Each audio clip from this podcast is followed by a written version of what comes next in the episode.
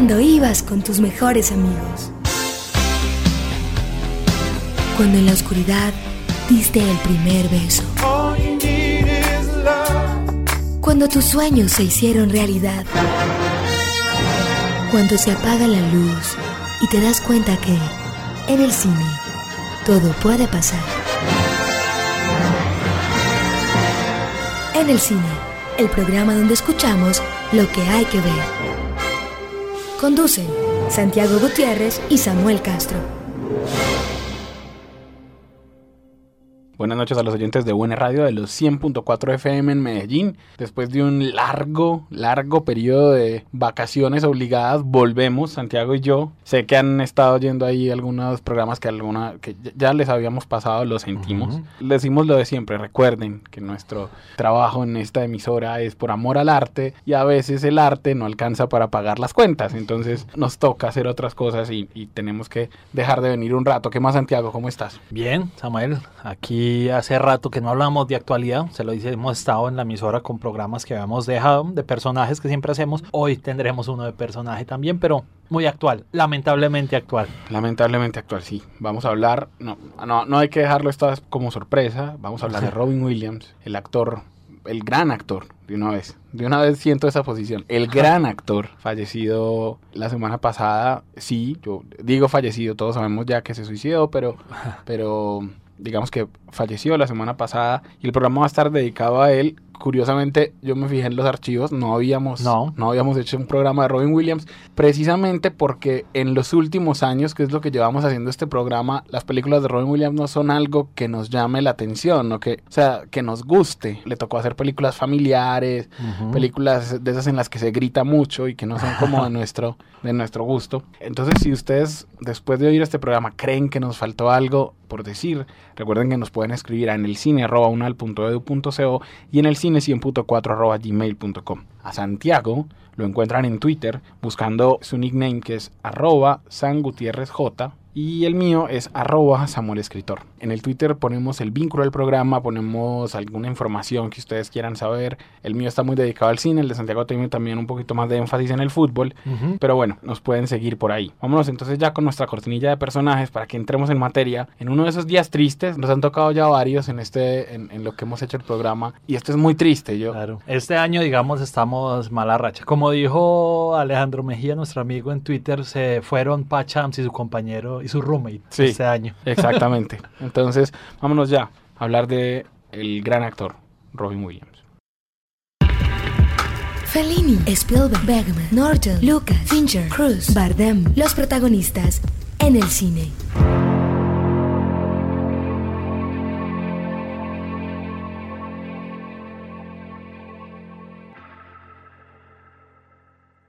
Robin Williams nació el 21 de julio de 1951.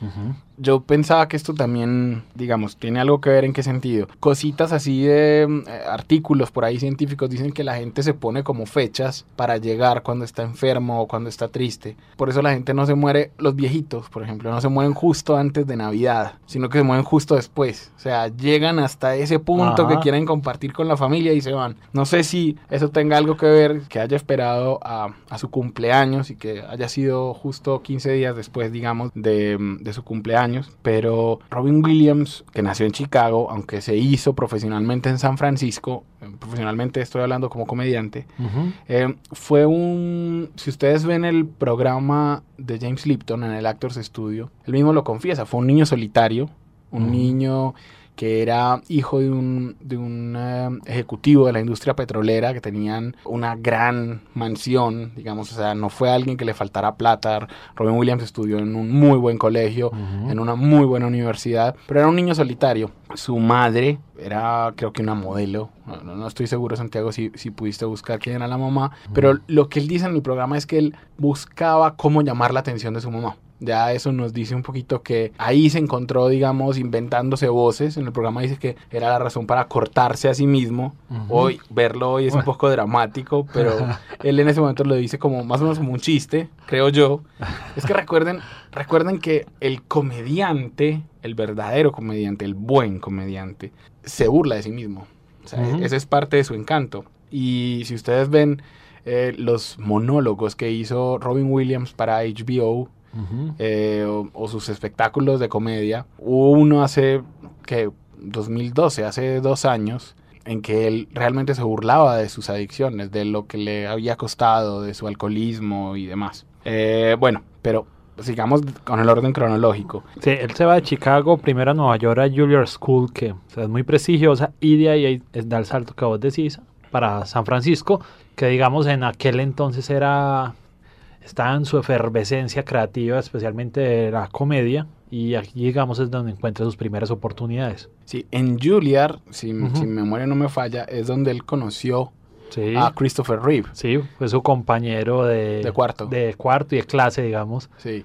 Y Eh, hay una anécdota, pues que él después le hace un poquito de como de pachams ahí. Iba cuando él sufre el accidente y queda cuadrapléjico. Y Christopher Reeve se lo agradeció hasta que murió porque fue como de sus momentos de alegría en, en- en esa crisis. Y eso es una cosa impresionante de Robin Williams. O sea, yo en Twitter colgué, alguien puso, alguien, un alba caritativa puso el, el vínculo del capítulo completo del Actors Studio y lo volví a ver, que no lo veía hace pues a- años. Y era muy impresionante Robin Williams. O sea, Robin Williams, si él se proponía hacerte reír, era como un, Eso como era- un era- sicario del humor. O sea, Era yo te un hago poquito reír. exagerado también, too much. En esa entrevista a veces, a veces se esforzaba demasiado. De pronto por lo que estás hablando, que ahí empieza a cerrar vínculos, esa necesidad siempre de aceptación.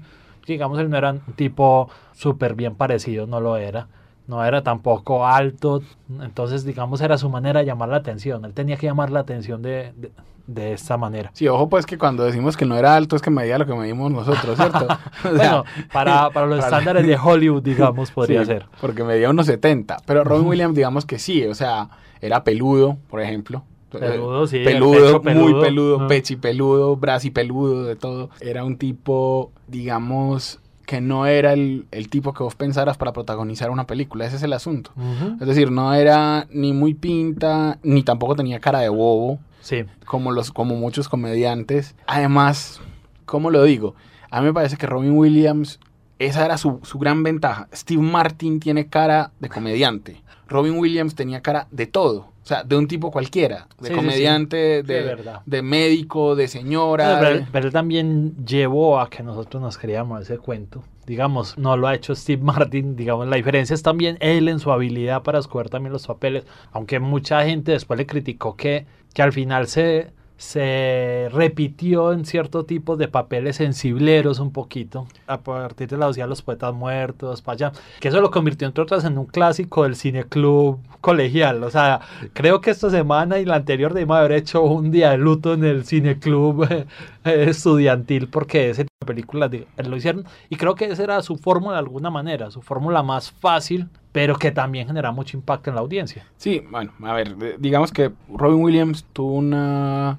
Yo pensaba, reflexionando, Santiago, no sé, te lo, te lo pregunto a vos a ver qué pensás. Los comediantes se dividen como en los comediantes que tienen talento para la comedia física, digamos, y entonces ahí estamos hablando, por poner conocidos, eh, estamos hablando de Jim Carrey, Sí. estamos hablando de, no sé, de, ojo que talento no significa que nos guste a nosotros, de Adam Sandler, estamos hablando, y están los comediantes que tienen talento De lo para que la Chris Farley. Exactamente. mm. Y están los otros comediantes que son los que tienen talento para la comedia hablada. Sí. Es decir, para los chistes, para los juegos de palabras, para la rapidez verbal. Que ahí podríamos poner a Woody Allen, por ejemplo. A Billy Crystal. ah, podríamos poner a Billy Crystal, exactamente. Gente así. Sí. Bueno, hay unos pocos privilegiados y se me ocurre así por encima, por ejemplo, un tipo como Richard Pryor, por ejemplo, Sí. que tiene los dos talentos. O sea, que es capaz de funcionar en la comedia física Ujú. pero que también te responde en la comedia verbal. Yo creo que Ro- Robin Williams era uno de esos Sí, sí, privilegiados. sí, sí, sí, es cierto. Es cierto. Y digamos, eh, también hay parte que hizo el recorrido normal de un, de un actor cómico. Hizo primero, obviamente, stand-up, espectáculos a mediados de los 70. Y eh, a finales de los 70 hace el salto a tener su propio, lo que llamamos sitcom, que es una- comedia de situación. Oíste, vos tenés claro eso, porque Mork, que es un personaje irreal, Ujú. sale en Happy Days, que pretendía ser una comedia que pasaba en la vida real. O sea, Ah, sí, eso es verdad. Bueno, pero Happy Days es más anterior. A lo mejor No, no, todavía por Mork eso. no le habían dado como el... no, no, no. Mork Como un Mor- Mor extraterrestre. sale como, el personaje Mork sale como un extraterrestre. O sea, no. Puede que no nos dijeran que era un extraterrestre, pero era el mismo personaje. Ah, o sea, bueno. era Mork y se llamaba Mork y sale Bueno, pero en los últimos cap- en el último, en eso usualmente de pasa, pasa mucho, digamos, en las pues, como que siempre los productores están viendo a ver qué actor y qué responde bien la audiencia y seguramente lo de Happy Days fue, digamos, como una prueba. Y le dio para Morgan Mindy, que era pues además una, un sitcom un poco extraño, incluso para la época, eh, estamos hablando de los 70, donde vos decís lo exitoso era Happy Days, All in the... Em, este sí, el de Archie Bunker, bueno, que eran, eran, digamos, tenían compromiso social. Este no era compromiso social, sino que era una pareja extraterrestre y cómo era su visión. Bueno, de alguna manera sí tenía algo de antropología y Sí, de yo, cómo se reconocían. Y, pues, y me acuerdo que el hijo era como un Benjamin Button, o sea, el hijo era un anciano que iba Sí. rejuveneciendo, que Sí, llegó en un huevo que nació en un huevo, que Sí, nació sí, en un huevo, sí, Es que acordate que, que, es más, no habría existido, creo yo, una comedia como Third Rock from the Sun, Sí, que es en la que surgió Joseph Gordon-Levitt, es verdad. si no hubiera existido Morgan Mindy, pues. Sí, es verdad, digamos, es el mismo concepto como de observación antropológica de, de personaje exterior. En este momento, Robin Williams se da a conocer y tiene sus primeras batallas grandes con la droga. Con la depresión siempre yo creo que la ha tenido. O sea, eh, ha sido un depresivo toda la vida y esto, pues, quienes han sufrido de, de depresión clínica, llamémosla de alguna manera, saben de lo que estamos hablando, que hay momentos en que se pierde casi control y bueno, y al final tuvo el desenlace de la vida, pero además empezó en esta época, los 70, el éxito de Los Ángeles como un cóctel de alcohol y drogas grande. Hay dos historias ahí, digamos, que me parecen importantes. Una es que hay dos cosas que lo hacen a él como reflexionar un poquito acerca de lo que está haciendo. La primera es el nacimiento de su primer hijo, que entonces de repente dice, bueno, no, exacto, que yo me, yo me tengo que poner aquí un poquito las pilas, fue porque yo estoy llevado. Sí. Y la segunda es que el día antes, junto a Robert De Niro, ellos, o sea, Robert De Niro y Robin Williams eran los que estaban rumbeando con John Belushi. Exacto, la muerte de John Belushi a él lo choqueó bastante. Sí, porque entonces dice, fue madre, o sea, yo estaba con él, él ahorita estaba bien, y de repente John Belushi aparece muerto, fue una, un batacazo ahí, y Robin Williams deja bastante las drogas y el alcohol, que, que eran como sus adicciones, eh, y eso se une a que estaba teniendo ya éxito profesional en el cine. Robert Altman, en una de esas decisiones muy extrañas que pasaban en el cine de, eh, de los Sí, ochentas, Exactamente. Robert Altman, a Robert Altman lo contratan para dirigir Popeye, la Sí. adaptación de Popeye. Y Robert Altman, que era un tipo muy inteligente, escoge a dos personas. Si ustedes se acuerdan de la, la esposa en El Resplandor, en The Shining, esa es Lia Duval. Yo creo que ella es la que hace de Oliva, que me parece perfecto. Eh, y buscan a Robin Williams para hacer el papel de Popeye. Que también, Que también digamos, lo daba muy bien. bien, sí, lo daba bien de entrada. Lo daba muy bien. Popeye fue un fracaso Eh. comercial muy bravo. Sí, Yo, sí. yo no hubiera hecho nunca una adaptación de Popeye al cine. Eh, ya, pues, ya Sí, de- eso. ah, sobre todo tan literal. Sí. digamos. De pronto ahora se podría hacer como una recreación un poco más. Lo que hacen ahora con los cómics, pues, pero esa versión era muy literal, digamos. Y si vos, vos vas a hacer Pasa es que algo que funciona también en animación, lo vas a hacer literal en, en- en Sí. carne y hueso, ahí estás cometiendo un grave error. Sobre todo porque la línea de Popeye nunca era realista. O sea, Ujú. era buscar una cosa ahí que, que no, no cuadraba. Ajá. Pero eso, pero él hizo un gran trabajo. Y Robin Williams, y entonces llama la atención de los productores y le ofrecen una película que a mí me gusta mucho, se llama El Mundo según Garp, pero una adaptación de una novela de John Irving que les recomiendo a todos. La novela es que fantástica. ahí comienza a desmarcarse un poquito de lo cómico. Sí, la novela es fantástica.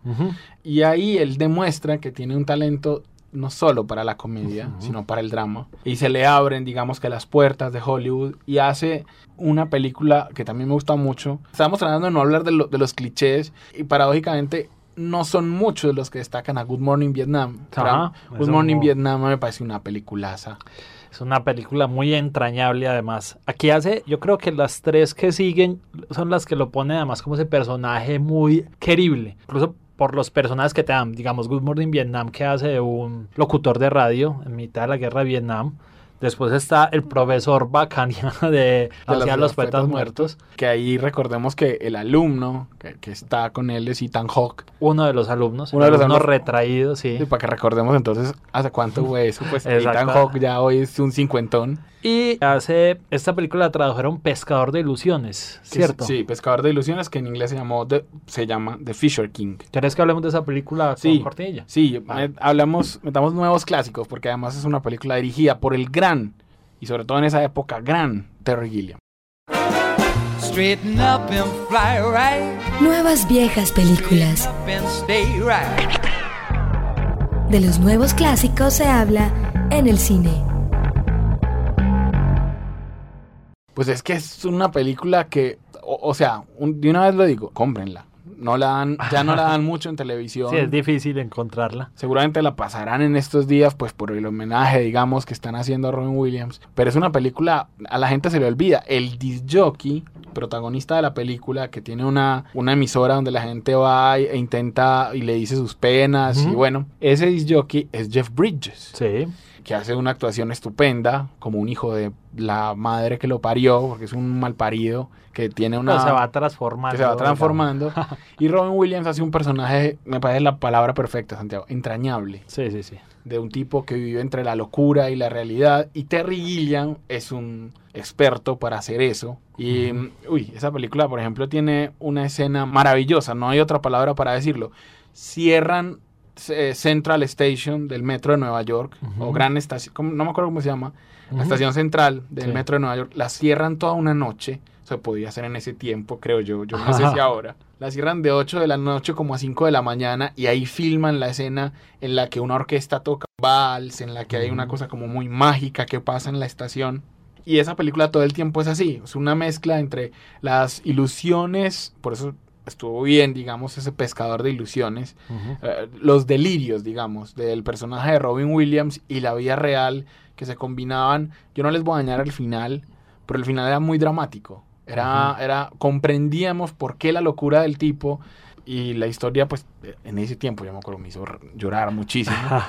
eh, lo que vos decís, y después hace, no sé, Terry Gilliam, eh, para los que yo lo dije como si todo el mundo lo conociera, lo siento. Terry Gilliam es uno de los miembros originales de Monty Python, Ajá. el que se convirtió en el director, digamos, eh, más importante de, de, ese grupo, que dirigió, aparte de esto, dirigió 12 monos, que es una, digamos, una referencia más conocida para muchas personas, y dirigió Brasil, por ejemplo. Uh -huh. eh, y, y, también Robin Williams está en El Barón de Munchausen. Exactamente. Es, es el, el, que pone la cara en la luna. Exacto, pone solo la cara. O sea, se dio el gusto de que solo actuara su cara, actuó solo su voz, su cabeza. Ahí solo tiene actuación de cabeza. Exactamente. eh, que es un gran personaje. Y Terry Gilliam también era. En ese momento sí que era un gran director. Uh -huh. Después de eso, Santiago, pues en la filmografía de Robin Williams vendría como vos decís, el otro personaje que lo... Que sí, lo... digamos, está en el 91, lo llama Spielberg a Hook, que fue un experimento que al final no resultó tan bien en taquilla, era un experimento extraño. A mí me gustó. Y eran decisiones raras porque hacía como el Peter Pan, pero digamos, funcionaba muy bien. Pero ¿verdad? eso te lo voy a decir, Spielberg demostró lo visionario que es. Si vos te, se pones a pensar, Hook es lo que hoy es Once Upon a Time eh, la serie. Sí, sí, sí. O sea, escoger a su personaje de fantasía y decir que tenía una vida en el mundo real. Exacto, ahí está lo que, lo que hablábamos de lo que hablábamos de Popeye, que fue el error. Aquí es una gran virtud de la película que es reinventar, no salir de la literalidad. Después hace Toys, que es una película también, digamos, divertida. Rara, muy rara. rara. Sí, sí, es una... Y después hace en el 92 una película que es Aladino, la hace la voz del genio, que era una escogencia, digamos, es así muy previsible podría ser por parte de Disney porque si alguien hacía voces, hacía personajes y era así como una máquina que no paraba, era era era este personaje. Dicen que hubo varias discusiones de Robin Williams con, con Disney, seguramente por chistes que no quisieron animar, por conversaciones que cortaron y editaron. Y seguramente hay un gran espacio para la improvisación en esos textos de, del genio. No creo que que Robin Williams hubiera que encorsetado en un guion eh, cerrado. Eh, como ya tenemos que pensar también en, en las otras cosas que ustedes seguramente han estado bombardeados esta semana, pues yo tengo la duda, yo creo, porque lo vi primero de ella, yo creo que el tweet en el que, que fue el que más me gustó, en el que ponen una imagen de el genio y Aladino, eh, y entonces la frase es Genius, you are free. Yo creo que la primera que lo tuiteó fue Ivan Rachel Wood. Creo que ella inventó el tweet y luego la academia lo cogió y lo tomó como su Ajá. tweet de despedida, que me pareció un tweet muy bonito y, y genial realmente. Eh, entonces no, no sabría decirle si fue primero la academia o Ivan Rachel Wood. Creo yo que, que- que fue la actriz. Eh, hace Mrs. Doubtfire.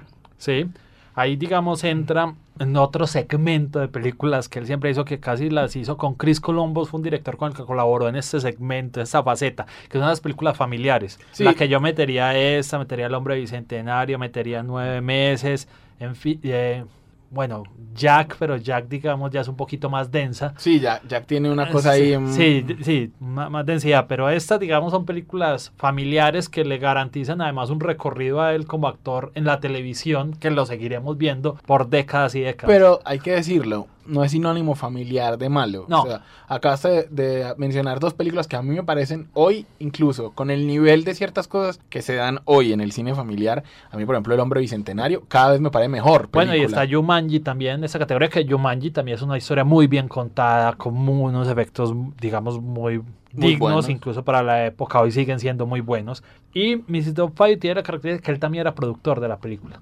Entonces, él, eso yo creo que le dio la garantía más para hacer un cast interesante. Pierce Brosnan de, de galán, medio otoñal, está bueno. Y, Y, no, y hay que decirlo, Chris Columbus fue muy inteligente porque el personaje de Pierce Brosnan iba a ser como malvado. Sí, sí, sí. Y entonces no. como un poquito... Y, eh, eh, ¿Cómo sería? Caricaturesco. iba, a ser, ¿no? iba a ser malvado Sí. originalmente y, y Chris Columbus lo cambia y dice, no, es todavía más rival para un papá que pierde a sus hijos que el nuevo posible candidato sea un buen papá. O sea, eso es más... Y está buena la edición de Sally Field porque el, un director de casting eh, promedio creo que se hubiera podido haber ido por una actriz un poco más despampanante. Sí, Cambia, no, esta es una ama de claro- casa. Claro que es que Sally Field en ese momento estaba divorciándose del productor, de otro de los productores de la película. O sea, todo tiene su... tu- su- Pero, pero su creo que funciona en ese sentido que la hace, digamos, un poquito más real. Eh, y creo que funcionó muy bien. Creo que es una de las películas que más se recuerda de Robin Williams. Sí, dicen, dicen que, que Robin Williams hizo una prueba, se maquilló. Ah, bueno, pero que- aquí vamos a meter cortillo ya. No, pues metamos, digamos, enseguida ahora Ah, como bueno. para la siguiente etapa. Lo que te iba a decir era que Robin Williams se maquilla como Mrs. Doubtfire, Sí. sale a la calle y se va a una librería de adultos. Ojo, cuando yo digo librería de adultos en Estados Unidos significa que hay unos libros ahí con sexo y no sé Y un qué. hogar medio sórdido. Sí. Y va maquillado a ver si alguien lo descubre. Y nadie. Nadie. Entonces dijo, no, estoy perfecto. O sea, este sí es un personaje que yo puedo hacer. Eh, ha- hace Mrs. Doubtfire, que a mí me pareció sensacional. Mi, Mrs. Doubtfire le dio a Robin Williams eh, uno de sus Globo de Oro. Sí. eh, en mejor, mejor actor cómico, obviamente. Y luego de eso, Santiago, yo no sé, ahí es cuando viene, sí, lo que vos decís, una etapa de cine familiar.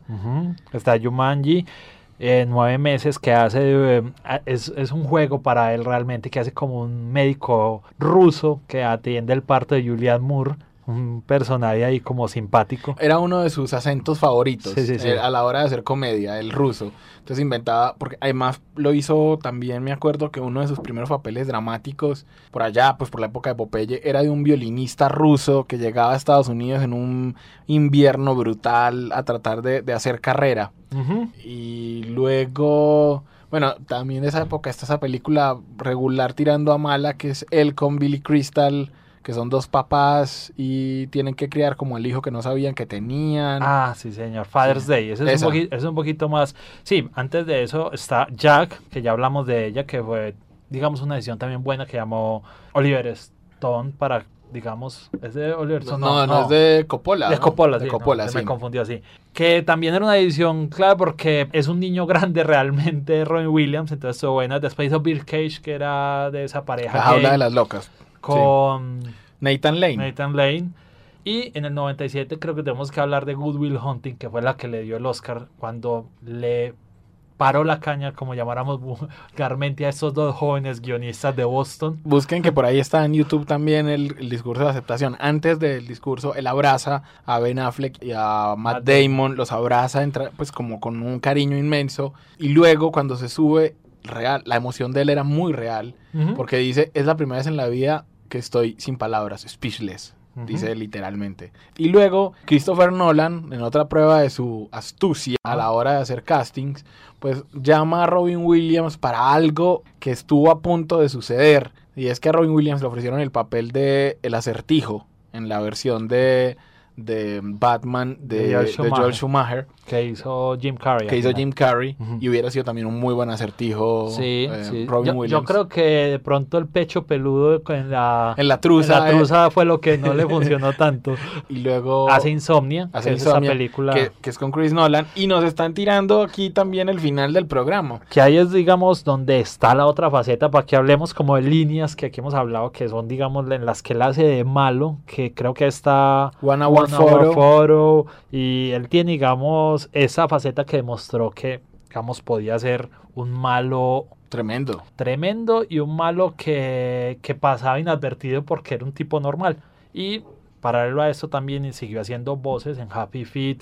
Hizo, en Happy Feet hizo dos voces, por ejemplo, Y- que y- eso no es usual. Que Exacto. un mismo actor haga dos voces en una película animada. Y eso que nos estamos yendo por encima, porque hay otras películas más independientes en las que él probó otros registros. Me acuerdo de una con la actriz de Sexto Sentido, ¿cómo es que se llama? En la que él hace de un protagonista que es ciego. O sea, Robin Williams intent- o sea, llega un momento como en, en Hollywood siempre pasa. Y sobre todo en este Hollywood de hoy tan difícil para personajes de cierta edad. En el que él estaba era probando, buscando, le llegaban malos guiones, intentó con la televisión con esta, una serie con Sarah Michelle Gellar, no funcionó, dos divorcios encima, Sí, dos divorcios, tres esposas, tres hijos. Fanático de la leyenda de Zelda, por eso se llama su segunda hija Zelda, Zelda, fanático también del ciclismo, del ciclismo. eh, que era, no era usual tampoco, y los periodistas deportivos, eso me impresionó, los, incluso los colombianos, tipo como Pablo Arbeláez, del colombiano que sabe mucho de ciclismo, decía que se encontraba con él en el Tour de Francia, o sea que Robin Williams iba al Tour de Francia Ujú. solamente a ver la competencia, porque realmente era un fanático del ciclismo.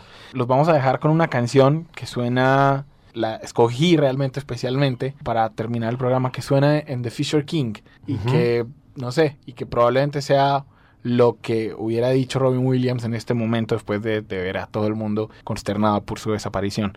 La canción se llama I Am Sorry y la canta Brenda Lee. Nos vemos después de despedir a Robin Williams. Nos escuchamos dentro de ocho días aquí en el cine.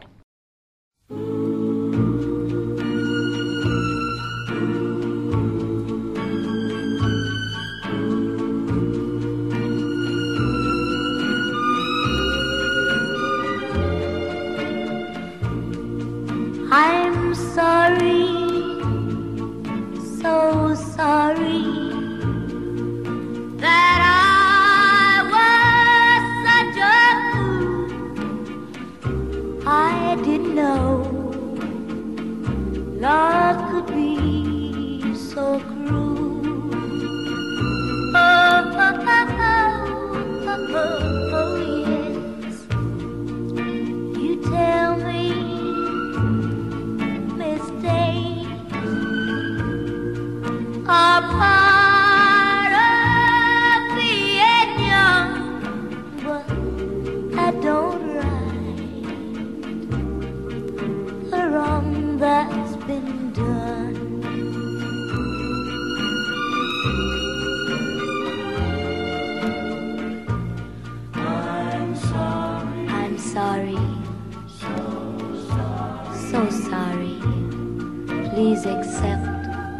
my apology.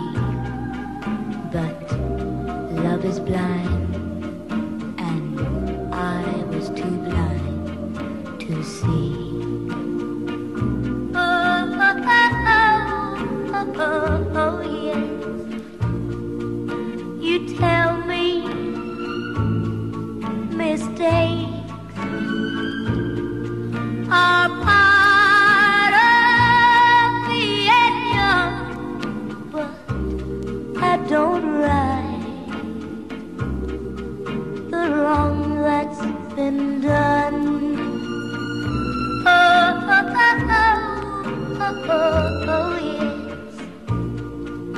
I'm